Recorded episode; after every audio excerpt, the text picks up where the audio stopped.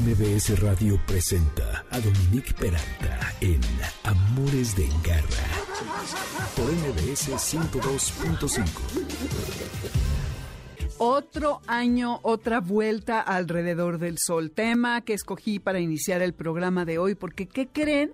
que este jueves 8 cumplimos cuatro años al aire haciendo este programa Amores de Garra. Me da muchísimo gusto seguir aquí. Agradezco la oportunidad que me, eh, MBS me brindó para poder formar parte de su equipo, de conductores, de creadores, y que aquí seguimos y sobre todo, toda, todo mi agradecimiento a Adriana Cristina Pineda, a Moisés Salcedo, a Karen Pérez, a Víctor Luna, a Alberto Aldama y a Felipe Rico y a todos los que han pasado por eh, las, eh, digamos, tras bambalinas de, este programa.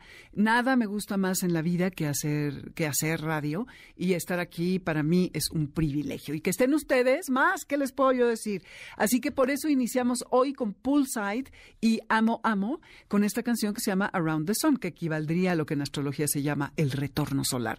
Cumpliendo un año más con ustedes, gracias.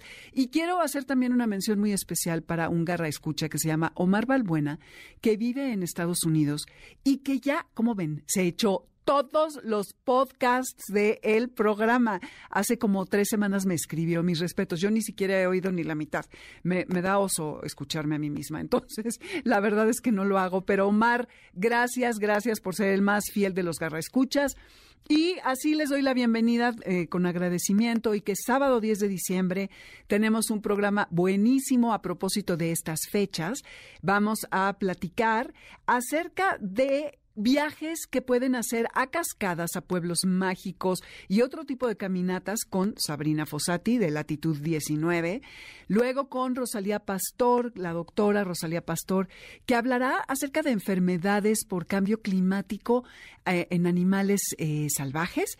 Y con Gilda Castillo, quien es artista plástico y que eh, tiene un muy gusto, un gusto muy especial por los gatos y a propósito del libro de El gato que cayó del cielo va a platicarnos acerca de su experiencia, de eh, esta plática que tuvimos hace unas eh, semanas que me la encontré en un evento, de si los gatos nos escogen a nosotros o viceversa. Esto es Amores de Garra, yo soy Dominique Peralta, el teléfono en cabina es 51 nuestro WhatsApp 552 213 1357.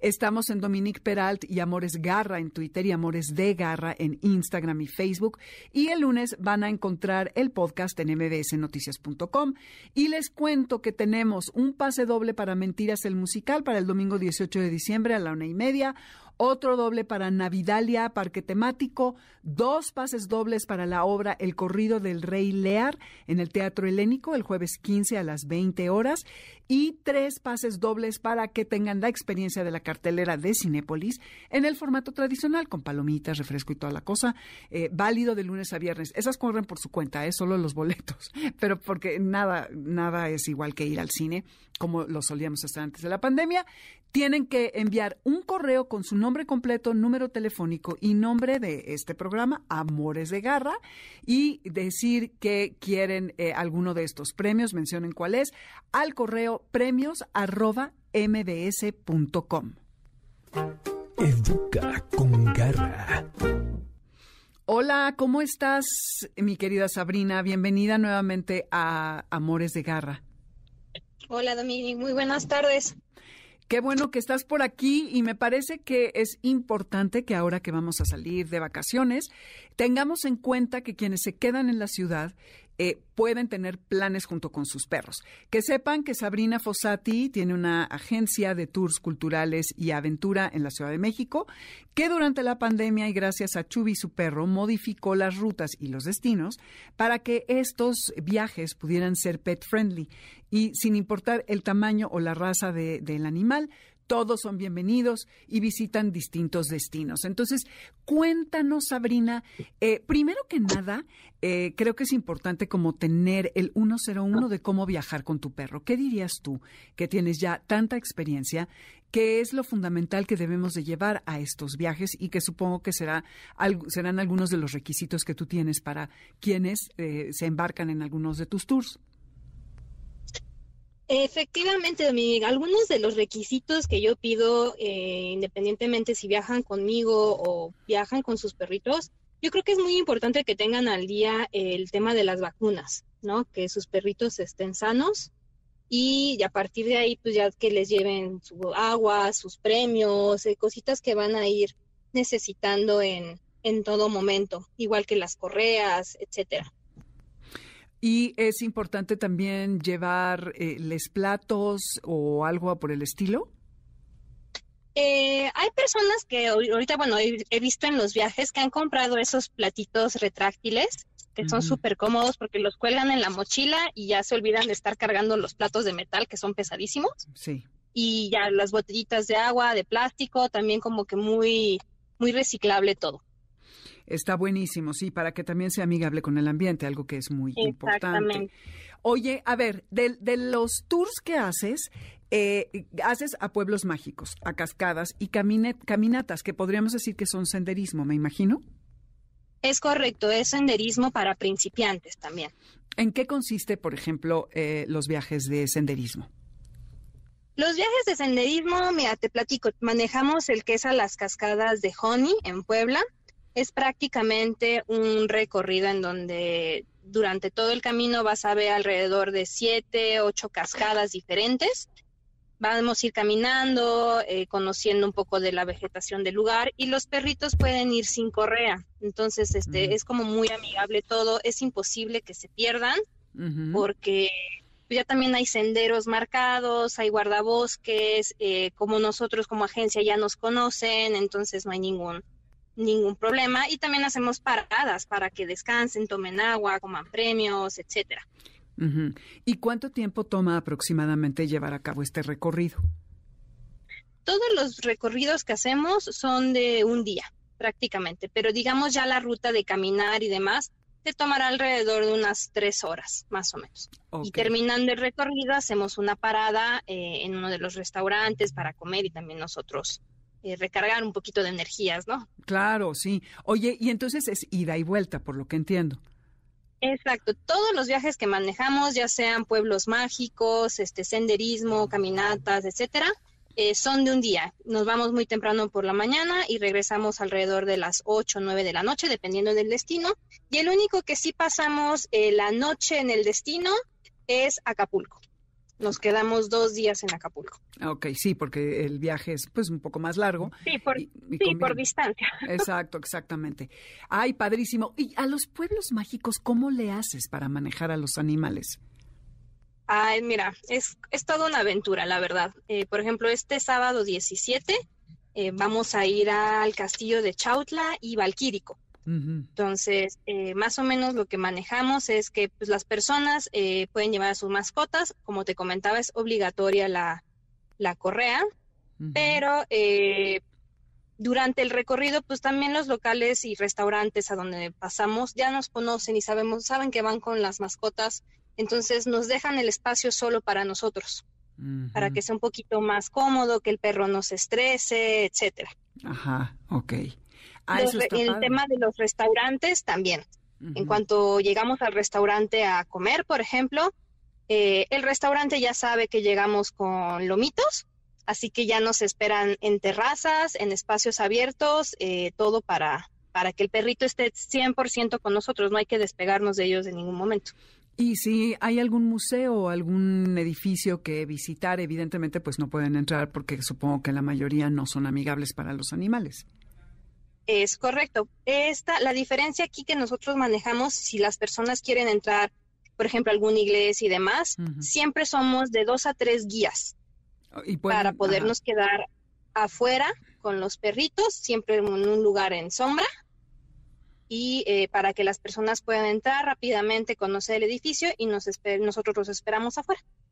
Ah, pues está muy práctico porque así tienes la oportunidad, pues, de hacer todo, ¿no? Y la confianza de que ustedes están capacitados para poder cuidar de los animales. Oye, ¿y tienes alguna anécdota que nos quieras compartir, algo eh, divertido que te haya pasado en alguno de tus viajes, algo relevante eh, que, haya marcado como el antes y después de, esta eh, empresa que has iniciado? Pues yo creo que el antes y el después de esta empresa, como, como ya te había comentado este, anteriormente, pues fue mi perro, ¿no? El ver que, que los perros se divierten, que socializan, que los dueños de los perros pues también pueden salir a conocer con la tranquilidad de que su perro no está solo en casa, de qué estar haciendo, si ya jugó con la basura, eh, ya sabes. Sí, exacto. Eh, eh, es, es muy satisfactorio para mí verlos felices a ellos y a, las mascotas, ¿no? Y eso es algo que a lo mejor en ese momento no te das cuenta, pero te das cuenta cuando te vuelven a llamar para volver a ir a otro viaje. Claro. Sí, además es una oportunidad para estrechar el vínculo con tu perro y eh, también para que tú hagas otras cosas que quizá no harías de esa manera si no tuvieras a, tu perro. Ay, pues Sabrina Fossati, muchísimas gracias. Danos tus datos, tus redes, por si alguien quisiera embarcarse en una aventura contigo ahora estos días de, de fiestas, de vacaciones. Claro que sí. Claro que sí, mira, nos encuentran en Facebook y en Instagram como arroba latitud 19 tours, 19 con número, y vía WhatsApp al 55 13 37 28 63. Y ya para los que quieran este, visitarnos en nuestras oficinas, próximamente ya vamos a habilitarlas sobre Calza de Tlalpan. Ah, genial. Buenísimo. Pues mucho éxito y gracias por platicar con nosotros. Ya escucharon, Garra, escuchas una opción, una muy buena alternativa para viajar con sus animales en un viaje en, que está diseñado para él con ustedes, obviamente, pero que es eh, justamente algo que durante todo el recorrido no lo van a tener que dejar en un hotel, etcétera, sino que va a estar con ustedes todo el tiempo. Manada de garra. Y pues ahora vamos a hablar acerca de un tema que eh, me propuso Rosalía y que me parece relevante, que no lo había considerado, pero sí nos podemos, em, si nos ponemos a pensar en que eh, el nivel del mar está subiendo, que los océanos están volviendo más calientes, eh, que hay sequías más largas y que están amenazando a lo que son todas las cosechas, pero también a los animales salvajes, a, que tengamos agua que podamos consumir. Y seguramente ustedes en redes han visto eh, que eh, hay muchos, muchas historias con los osos polares de cómo se montan en estos trozos de hielo. Y bueno, a mí particularmente esto me desgarra porque imaginen ustedes perder el hábitat de uno de esa manera. Pues sí, está, está tremendo. Entonces, eh, el tema que nos va a platicar Rosalía es justamente las enfermedades que contraen estos animales fruto del cambio climático. Ella, Rosalía Pastor, es médico veterinario especialista en atención a animales de compañía no convencionales y fauna silvestre en Exotic Vet Plus. Tiene experiencia en atención médica de gran variedad de especies como conejos, chinchillas, pequeños roedores, hurones, sugar gliders, erizos y aves reptiles y también da asesoría técnica para zoológicos y ya ha venido en otras ocasiones, Amores de Garra, a hablar acerca de elefantes sobre todo. ¿Cómo estás, Rosalía? Bienvenida. ¿Qué tal, Dominique? Muchas gracias por la invitación, te agradezco mucho. Al contrario, oye, pues cuéntanos, cuéntanos cómo, además de lo que ya sabemos y lo que es evidente, los animales están padeciendo eh, otro tipo de enfermedades fruto de este cambio climático.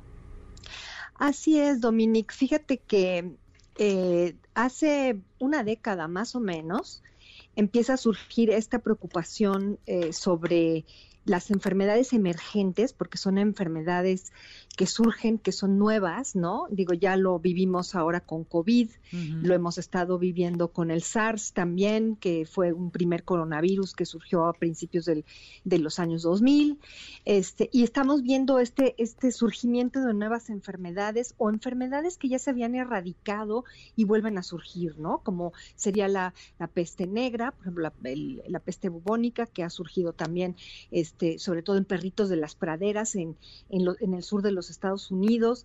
Entonces tenemos muchos ejemplos de cómo es que el cambio climático, ¿no? Estas, estas, eh, este calentamiento, estos eh, cambios de precipitación pluvial, de los patrones de precipitación pluvial, sequías, todo esto influye ¿no? en, la generación de nuevas enfermedades. Y bueno, la complejidad para comprender el por qué surgen eh, y en qué especies van a surgir, eh, eso es lo que ahorita es un reto muy grande, Dominic. Claro, porque hay, habrá más desastres naturales, eh, conflictos entre los animales silvestres y los humanos, ¿no? Están perdiendo su hábitat a, velocidades insospechadas por el cambio climático, pero también por la depredación. Así es, fíjate que estamos viviendo eh, justamente una séptima extinción masiva. Oh. Entonces, de hecho, ahora mismo, en, en, estos días, están reunidos en la cumbre de biodiversidad pues muchos eh, países, muchos representantes de casi todos los países que signaron las eh, pues los lineamientos internacionales de conservación para precisamente analizar no cuántas especies nuevas se meten a estas nuevas listas de extinción no de, especies que están eh, pues desapareciendo que las poblaciones están llegando a estado crítico y disminuyen en eh, pues a niveles muy muy bajitos lo cual eso pone en riesgo no a la especie como tal para desaparecer. Ahora en cuanto a las enfermedades que eh, eh, esto es como algo relativamente nuevo que estamos empezando a entender, es que efectivamente eh, la degradación ambiental favorece la aparición de estas enfermedades en fauna silvestre, en animales domésticos y en humanos, ¿no? Mm, Entonces, porque no podemos nosotros deslindar el vínculo que nosotros tenemos con todos estos actores, pues, ecológicos, ¿no? Entonces, a partir de ahí surge un concepto que se llama de una sola salud, o sea, es decir, la salud humana no está separada de la salud ecosistémica ni de la salud animal, ¿no?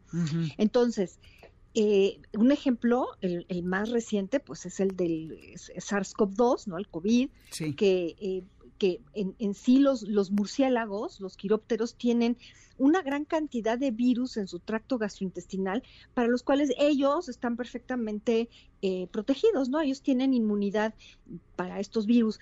Eh, pero claro, a la hora que pues se capturan estos animales, se meten a los mercados húmedos, no sé si conozcan tú y tu auditorio el término de mercado húmedo. No, ¿qué es mercado húmedo? Justo te iba a decir, ¿qué es? Justo, mira, el mercado húmedo es eh, digamos, por ejemplo, en China, en la zona de Wuhan, que en, China, en, las zonas también rurales, vemos esto, esto bastante de forma común, es que, pues, en un lugar donde se venden eh, alimentos, ¿no? También están los carniceros, ¿verdad? Donde venden, pues, carne de cerdo, carne de pollo, pero venden a los animales vivos, y no, nada más se mezcla en un solo punto los animales domésticos, sino que también hay venta de animales silvestres, porque bueno, pues son parte de, de, las dietas del, de, pues de, los humanos en distintas regiones, ¿no? Entonces, ¿qué pasa? ¿Qué pasó con el SARS-CoV-2?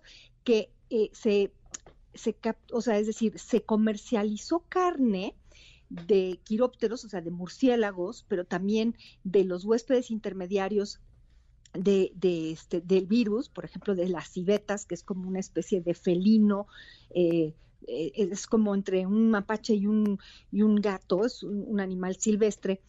Y en, el, en, la misma, en la misma tienda estaban animales vivos, ¿no? De estas civetas, de los mismos murciélagos, hay reptiles, hay aves, hay todo. Y entonces en, en estos mercados húmedos llega el consumidor y dice, yo hoy voy a hacer una sopa de tortuga, ¿no?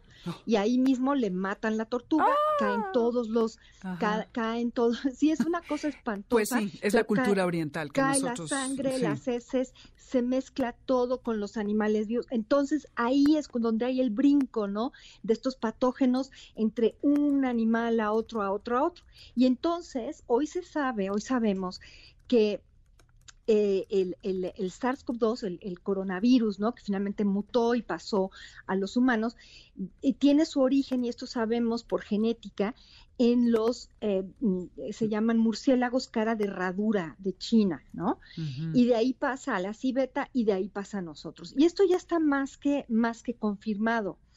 Eh, entonces, el tema aquí es darnos cuenta que la actividad humana, eh, cuando nosotros como humanos nos metemos a los ecosistemas o aprovechamos a la fauna silvestre en, eh, de esta forma, aumenta el riesgo de forma exponencial de contaminarnos de patógenos que antes no, o sea, que no tenemos nosotros eh, inmunidad. Contra ellos. Y claro, surgen estas enfermedades y son un indicativo de la degradación ambiental. Eso es lo que es lo que está pasando. Y las y, y bueno, los animales silvestres hoy en día estamos viendo que también padecen epidemias tremendas que solamente pueden asociarse al cambio climático. Entonces, por lo que estoy entendiendo, digamos que eh, eh, los orientales tienen una relación muy diferente con los animales a la nuestra. Eh, nosotros sabemos que hay rastros con condiciones espeluznantes, pero nos hacemos de la vista gorda cada vez que vamos al súper y agarramos los paquetes de carne y de pescado y de lo que me- tú me cuentes, ¿no?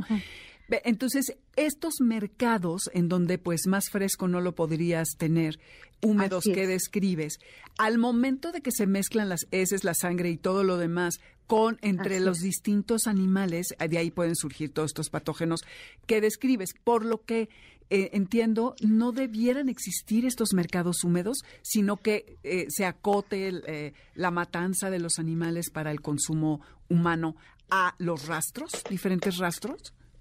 Así, es que eh, sí es como diferente, pues, o sea, es decir, mm, podemos estar o no a favor, ¿no? Del consumo de carne, eso como que puede ser una decisión individual que cada quien, ¿no? O sea, es decir, pero el tema aquí a nivel sanitario, o sea, a nivel sanitario, es que sí habría que poner normas de forma internacional, no solamente en el bienestar animal o en el sacrificio humanitario a lo mejor de los animales, ¿no? Sí, sino también en las condiciones sanitarias en las que en las cuales se vende eh, o se comercializan Eh, las carnes, ¿no? Ah, exactamente. Entonces, por ese lado, también tenemos otras problemáticas, Dominique, que es, por, por ejemplo, si te pongo el ejemplo de fiebre amarilla, ¿no? O de dengue. eh, si un talamontes, ¿no? En un pueblito llega y este, bueno, met- se mete a la selva, ¿no? Por todo el Amazonas, y entonces identifica árboles, ¿no? Que, que puede cosechar para la venta de maderas, ¿no? Por ejemplo eh, ese individuo entra a un ecosistema en donde hay ciclos de enfermedades de forma natural y se expone, ¿no? Entonces, los mosquitos que lo pican en la selva traen una carga de virus, ¿no? Porque han picado a otros animales y Mm. pues esos otros animales tienen sus propias infecciones, ¿no?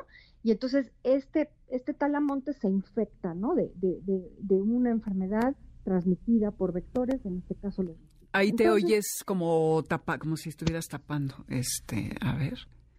Estoy tapando Ahí está la... bien, ahí está bien. ¿Ya? ¿Ahí me escuchas Sí, mejor? sí, sí. Ay, perdóname, sí, sí, perdón. Bueno, no sé dónde nos quedamos, pero el tema es que entra este talamontes a la, a la selva y eh, se contamina porque lo pican los moscos y esos moscos han picado a otras especies, ¿no? Y los, este, y, eh, y se mete al ciclo, ¿no? Y entonces vuelve a su casa ya infectado y los mismos mosquitos que están ahí cerca, ¿no? Porque finalmente, pues se reproducen en, en, este, en los cacharros con agua, todo esto, pican al señor, pero además esos mismos mosquitos luego pican a otros, a sus familiares y a sus y vecinos, así. y etcétera. Exponencialmente. Así es, entonces se, se urbanizan las enfermedades. Y esto tiene que ver, pues, evidente, directamente con la actividad humana que va este, degradando los ambientes ¿no? Y que además, bueno, a eso si le sumas la cacería, el tráfico de especies, ¿no? O sea, eh, vamos sumando y sumando y sumando, pues evidentemente estamos enfermando a los ecosistemas y por tanto en esta tríada de salud humana, salud ecosistémica y salud animal, pues todo se va al traste, ¿no? En ese balance. Pues aquí aplica el que toda acción tiene una reacción, que esto es lo que eh, se denomina como karma y que se está eh, exponenciando con tantas cosas que están sucediendo, viajes que hacemos, acciones que tomamos y demás. Rosalía, se nos terminó el tiempo. Gracias por platicarnos acerca de este tema tan relevante. Eh, ¿Dónde te puede localizar la gente si quisiera contactar contigo? Con mucho gusto. Eh, me pueden escribir. Mi correo electrónico es rosalía con minúsculas sin acento punto pastor arroba gmail.com. Buenísimo, perfecto. Pues muchas gracias y ya seguiremos platicando el año que viene. Eh, creo que es importante que tengamos todo esto en cuenta Garra Escuchas, porque no somos únicos e irrepetibles. Estamos aquí conviviendo con tantas otras especies y animales silvestres y tantos factores que inciden en, lo que pasa en el mundo y tenemos que respetarlo. Nos vamos a ir rapidísimo a un corte. Me están diciendo aquí Víctor y, Moisés que ya empató Francia con Inglaterra con Francia. Entonces, cámara, ¿eh? esto del mundial tiene a todo el mundo vuelto loco. Qué bueno que están por aquí, aunque este, a lo mejor preferirían estar viendo el partido, pero por quien tenga esta información le parezca útil, me parece muy bien. Y vamos a regresar a hablar, a platicar con Gilda Castillo acerca de si los gatos nos escogen o no, por lo que corran por un, un refrigerio y regresen por aquí a Amores de Garra. Volvemos. ¿A poco no les recuerda esto a Pink Floyd? ¿Qué tal? Me encanta. Ellos son Air, son una agrupación francesa eh, que la verdad tiene muchísimos años de estar haciendo, trabajando y haciendo música. Y pues bueno, esto se llama How Does It Make You Feel? a propósito de todo lo que hablamos con Rosalía y que ahora vamos a filosofar un poco acerca de si son los gatos los que nos escogen o, o quién. Pero antes de pasar a eso, rapidísimo, nos llamó Rubén Rodríguez de Monterrey, que tiene un perro pomeranian que le pelaron y que lo pelaron de más ahora presenta alopecia y además anda bajoneado de ánimo. Rubén, yo creo que igual tiene una infección. Llévalo al veterinario, esa parte. No soy experta, por lo que para la próxima semana vamos a consultar con una persona que se dedica al estilismo con los animales y que además es médico veterinario. Vamos a darle tu, eh, tu consulta y te la resolvemos para entonces. Le mandamos un saludo a Sushi, que es tu perrito. Y además eh, les recuerdo los premios que tenemos. Un pase doble para Mentiras el Musical para el domingo 18 de diciembre a la una y media. Uno para Navidalia en el Parque Temático dos para el corrido del Rey Lear en el Teatro Helénico el 15 de diciembre y tres pases dobles para ir a Cinépolis en vivo al cine a experimentar la pantalla. ¿Qué tienen que hacer? Escribir a premios MBS, ponen su nombre completo, el número telefónico y Amores de Garra para que sepan que fue a través de este programa que ganaron estos boletos. Garra Cultura. Garra, escuchas, en algún momento de la vida quienes tienen gatos, estoy segura que se han preguntado si son ellos los que nos escogen o nosotros los escogemos como nuestros compañeros de vida. A lo largo del programa, a lo largo de los años, hemos, pues no muy a profundidad, pero sí nos hemos hecho esta pregunta. Y el otro día me encontré a mi invitada de hoy, que estoy muy emocionada de que esté en Amores de Garra, que se trata de Gilda Castillo, y eh, estuvimos platicando al respecto de los gatos. Y hoy me da muchísimo gusto darle la bienvenida. Y sobre todo el que justo esta pregunta como que me surgió con más importancia por la conversación que tuvimos. Entonces, bueno, primero les cuento quién es Hilda. Hilda Castillo estudió letras hispánicas en la Facultad de Filosofía y Letras de la UNAM y artes plásticas en la Escuela Nacional de Pintura y Escultura, La Esmeralda, y en el Centro de Investigación y Experimentación Plástica eh, del INBA y la CEP. Ha presentado su obra en galerías y museos de México y el extranjero, ha participado en diversas exposiciones colectivas nacionales e internacionales, obtuvo mención honorífica en la Segunda Bienal Nacional José Clemente Orozco por dibujo. Su obra forma parte de la colección del Museo Universitario del Chopo, del Instituto de Artes Gráficas de Oaxaca, del Museo de Arte Carrillo Gil, la colección Pago en Especie de la Secretaría de Hacienda en la Universidad Autónoma Metropolitana, Rectoría General, en el Banco de México, Museo Nacional de la Estampa y Museo de la Cancillería de la Secretaría de Relaciones Exteriores y también forma parte del Sistema Nacional de Creadores 2006-2012 y 2019-2022. Gilda, bienvenida Amores de Garra para hablar acerca de estos bichos maravillosos que tantas, ahora sí, tantas alegrías nos dan y que, pues, eh, el otro día que me estabas platicando del libro que leías y tu propia historia, me volví a hacer esta pregunta de si ellos nos escogen a nosotros o nosotros a ellos. Entonces, bueno, no sé cómo quieras empezar contándonos acerca de este libro, en fin, tú dime. Eh, ¿Qué tal, Dominique? Me da mucho gusto eh, hablar contigo, con tu audiencia. Y por supuesto, sí, es un tema que todos nos preguntamos. Sin duda, todos los que tenemos gatos hemos tenido gatos. Y bueno, una respuesta inmediata sin mayor reflexión, diría yo que definitivamente los gatos nos eligen a nosotros y que, bueno, ya podríamos discutir mucho al respecto y, y de alguna manera estos animalitos llegan a nuestra vida. En mi caso, el primer gato que tuve, un legendario gato siamés de nombre Fritz, llegó a mi casa porque era mi madre la que pensó que necesitaba un gato. Y cuando una vez que lo tuve conmigo, Fritz, que cabía en la palma de mi mano, mi madre decidió que no lo quería. De modo que yo, ante ver esta bolita de pelos hermosa ronroneando, me quedé con él y bueno, es un gato que vivió 19 años, que fue un compañero de vida fantástico y que sin duda fue mi aprendizaje y mi descubrimiento de, de los gatos, de estos hermosísimos animales. Diría que eh, bueno, todos los, los siguientes gatos que he tenido también han llegado porque un día mi hermana rescata un gato y, y me lo da y, y, así, y así los demás. Mm. Diría yo que lo que más me ha juzgado de estos animales es su belleza mm. y después todo lo que han, me han enseñado a tratarlos, a entender esta condición salvaje profunda que tienen, aunque los tengamos domesticados, y a, a, respetar esa, esa condición. En el caso del libro del que hablábamos cuando nos vimos, eh, eh, estaba yo en el péndulo comprando, buscando otros libros y de pronto un dibujo en la portada de un libro me llamó la atención, me jaló y es la portada del libro de Takashi Hirai de El gato que venía del cielo y claro, me atrapó porque es una bellísima acuarela de, los, de la parte alta de la cabeza de un gato con sus ojos bellísimos. Y esto sucede un mes después de que un gatito que, que teníamos, pues tuvimos que, dormirlo, ya estaba grande y estaba muy enfermo. Mm. Y bueno, la imagen del dibujo, la, la calidad del dibujo. Eh, tendría yo que, por supuesto, que decir que, que la, representación de los gatos en el arte, pues es, hay miles de ejemplos, particularmente en la estampa japonesa es, es de una delicadeza y siento que representa esa elegancia que tienen estos animales.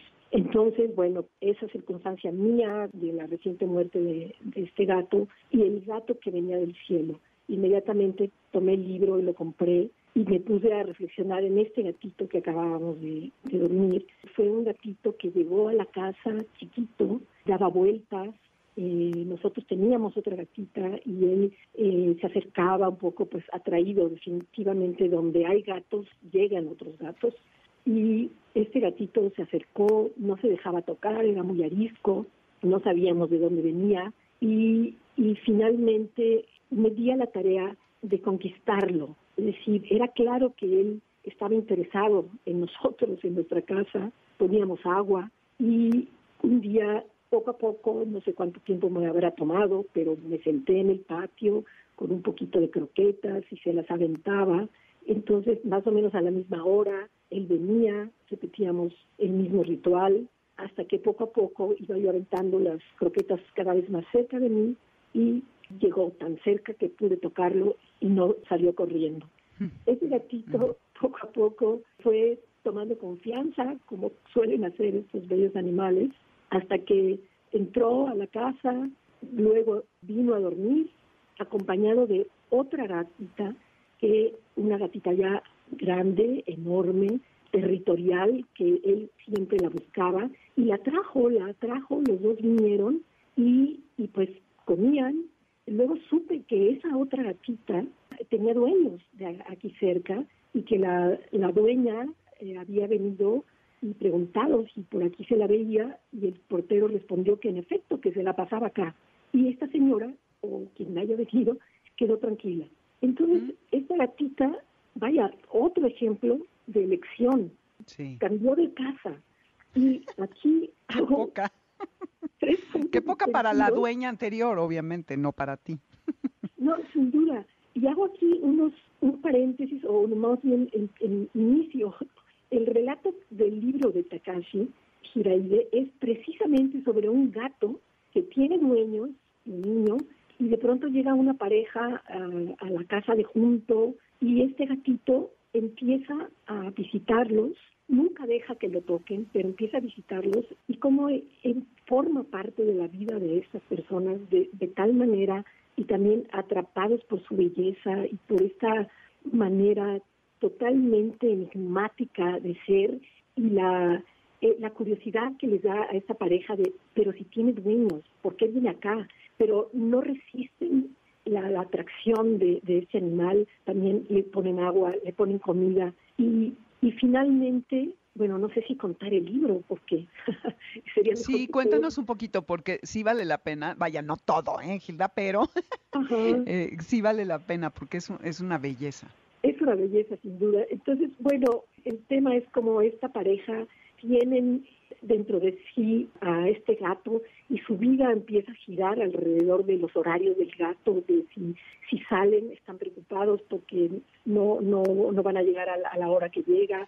Y bueno, finalmente, para no contar el desenlace, pues sucede algo y, algo que les trastorna a ellos la, la vida y que los cuestiona eh, respecto de, de haber sido objeto de esa elección por parte de, de este gato que tenía otra casa y, y de, de quien descubren que este gato que estaba con ellos buena parte del día o, de, o noches, tenía vínculos muy fuertes con sus verdaderos dueños, que es un niño, y, y también sus conductas y sus horarios respetaban ese otro vínculo. En fin, entonces es un libro que me, que me, me conectó con este, esta reciente muerte de nuestro gatito, el güero, y creo que es una, una lectura recomendable sin duda.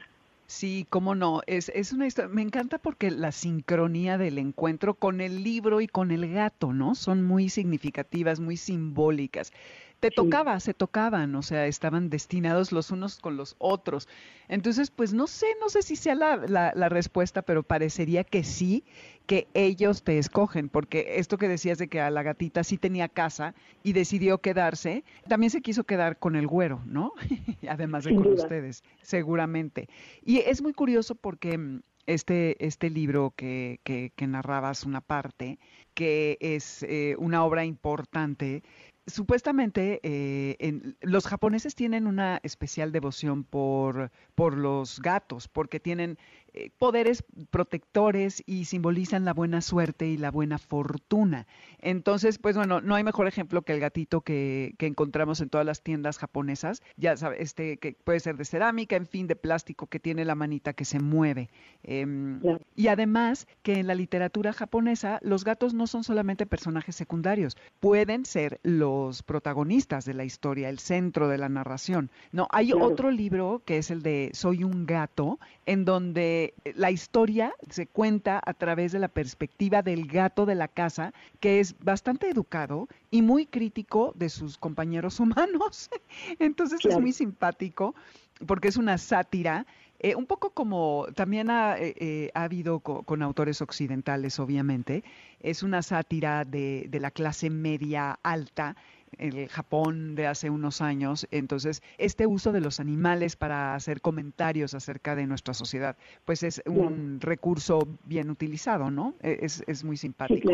la, fábula. Exactamente, exactamente. Y leía que había un estudio que hizo una empresa de, de, alimentos que decía que la persona que más esfuerzo hace en la casa donde habita un gato es la favorita. Y yo creo que pues tú debes de haber sido la favorita del güero por todo este ejercicio que hiciste de lanzarle las croquetas, todos los días a la misma hora, ir a ese encuentro, buscarlo, ¿no? Como que es probable que, que sí, haya, eh, hayas sido su favorita.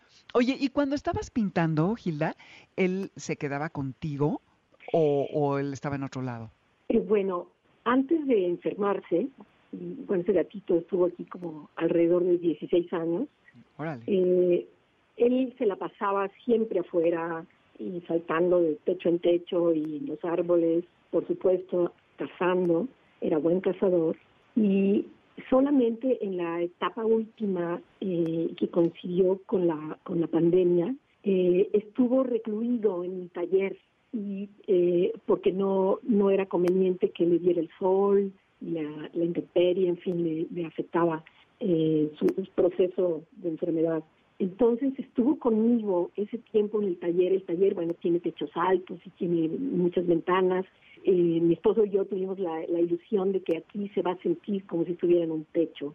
Y en efecto estuvo muy tranquilo ese tiempo, por supuesto estaba disminuido, pero entonces sí me acompañó en estos últimos años de, pandemia en el taller. Sin duda era un, compañero. También se acercaba, me, platicaba o me decía, no me comentaba de mis cuadros, pero, pero sin menos duda, mal. menos mal porque hubiera sido sumamente riguroso, sin duda. Pero, pero estuvo aquí conmigo disfrutando del sol, que pues como sabemos es una de sus actividades favoritas y, y ahora que no está, pues sin duda lo extraño. Y volteo, le hicimos toda una, una instalación para que se sintiera a gusto en el taller. Y bueno, entonces sí, sí estuvo, sí estuvo conmigo. Tendría que decir también que en esta contemplación de la belleza de estos animales, solamente en una primera parte de mi, de mi carrera de, como artista plástico, hice dibujos y algunos cuadros, no muchos, en donde parecían un gato. Sin duda es, es un trabajo vinculado a la imagen de, de Fritz, de ese primer gato, siamés. Y, y después, bueno, mi trabajo fue cambiando, ya no ya no aparecieron estos gatos, pero por ahí debo de tener algún dibujo o algo, porque también es, es difícil resistir la tentación de, de observarlos y de representarlos. Sí, me imagino. Es justo lo que te iba a preguntar, que si tenías algún, que si habías plasmado al güero en algún lienzo por ahí en tu taller. No, el güero no, pero Fritz. Ah, Muy bien. Ay, pues qué gusto, Gilda, platicar contigo, que nos cuentes acerca de este libro y de tu encuentro con, con tus gatos y cómo, cómo han tomado un papel importante como compañeros en tu vida. Y que, bueno, también vi por allí que habían hecho una encuesta en donde eh, justamente uno de cada cinco personas que tienen gatos las tienen por accidente porque es un gato callejero que adoptan o es más bien el gato que viene y a la casa y pues ya sabemos el desenlace como en el caso del güero que se terminan quedando. Entonces pues pareciera todo apuntar a que los gatos nos escogen y pues ya ustedes nos contarán, garra escuchas. Oye Gilda, ¿tienes exposición en este momento? si alguien quisiera ver algo tuyo. Eh, bueno, no, tuve dos exposiciones este año en la Ciudad de México, una en el Taller del Parque, que es un espacio eh, particular que está en, la, en Tlacopac, San Ángel, y eh, ahora en, en, octubre terminó una en Paco, que son los talleres de arte contemporáneo en, eh, que están, se ubican en Tlalpan, Ciudad de México. Y la próxima semana, bueno, me voy a, a Culiacán, en donde se abrirá una muestra de obras sobre papel en el Museo de Arte de Sinaloa. En Instagram pueden ver algo de mi trabajo. Eh, ¿Cómo estás? ¿Cómo es tu cuenta? Eh, Gilda Castillo Baraya. No sé si, si no sé si por ahí hay algún guion bajo o esas cosas, pero no lo recuerdo en este momento. Pero, pero ese es. Y quisiera también ah, agregar que cuando hablaste del de, gato en, las culturas, diferentes culturas, bueno, y a lo largo de la historia de Egipto y bueno, en, innumerables culturas está este eh, este culto hacia diferentes animales y bueno, particularmente el gato. Hoy no tenemos ya tanto esta, esta referencia de esta índole, pero a mí sí me, gusta coquetear con la idea de que estos animales, en, en mi caso, los gatos son, son espíritus tutelares que llegan y nos acompañan de alguna manera. Sí, es, es un coqueteo conceptual, porque no, no sigo rituales específicos, pero me gusta la idea. Ay, que sí, sí, me, me, me resuena, me, me gusta también, me sumo. Muy bien. Hilda, muchísimas gracias por esta conversación. Ya me metí a Instagram y si estás Hilda-Castillo Baraya con B de bueno y, e Y. Así que ya saben, Garra Escucha, si quieren ver algo de su obra, pueden hacerlo a través de Instagram y si no, estamos pendientes de tus exposiciones. Muchísimas gracias, te mando un abrazo y seguimos conversando. Gracias a ti, Dominique, y muchos saludos a tu audiencia. Gracias de nuevo. Así nos despedimos, Garra Escuchas, cumpliendo nuestros cuatro años al aire en esto que se llama Amores de Garra. Yo soy Dominique Peralta. Esto que están escuchando es Like Lee y se llama Get Some. Tenemos la lista de Amores de Garra bajo mi nombre y buscan la del programa. Y ahí vienen, ¡puf!, infinidad de canciones. Ya vamos a llegar a mil en Spotify. Y pues en nombre de la manada de Amores de Garra los saludamos y agradezco, como decía al inicio, por todo lo que hemos pasado juntos. Alberto Aldama, Felipe Rico, Karen Pérez, Moisés Salcedo, Adriana Pineda y a Víctor Luna en los controles por estos años, por estas eh, experiencias maravillosas al aire. Eh, que sigan y ojalá que ustedes, sobre todo que son quienes lo hacen posible, eh, sigan con nosotros, Garra Escuchas. Nos escuchamos el martes con Jesse en Exa, el jueves con Pontón y el próximo sábado de 2 a 3 de la tarde. Y ahora sigue el especial de fútbol de, a propósito del Mundial para que vean todo lo que está sucediendo y a ver cómo es el desenlace de Inglaterra-Francia que se está poniendo cada vez mejor. Yo soy Dominique Peralta, nos escuchamos el siguiente sábado. Gracias. MBS Radio presentó Amores de Garra con Dominique Peralta. Te esperamos el siguiente sábado a las 2 de la tarde por MBS 102.5.